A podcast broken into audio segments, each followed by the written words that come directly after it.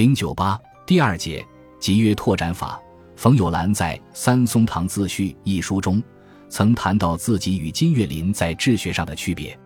他指出，金岳霖的长处在于能把简单的问题说复杂了，在别人看不出问题的地方看出问题，在别人看来是简单问题的地方能看出问题的复杂性。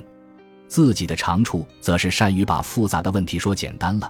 把哲学家说的一大堆话用一两句话讲清楚。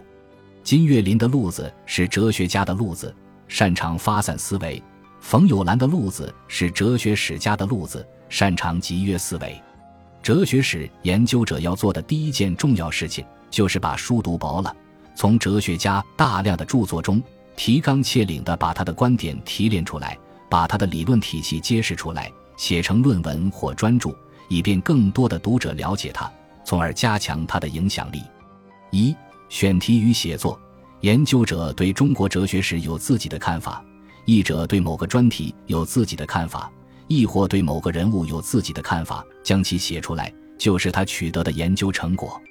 研究成果可以用论文的形式发表，也可以用专著的形式发表。无论写论文还是写专著，大体上都要抓住以下几个环节：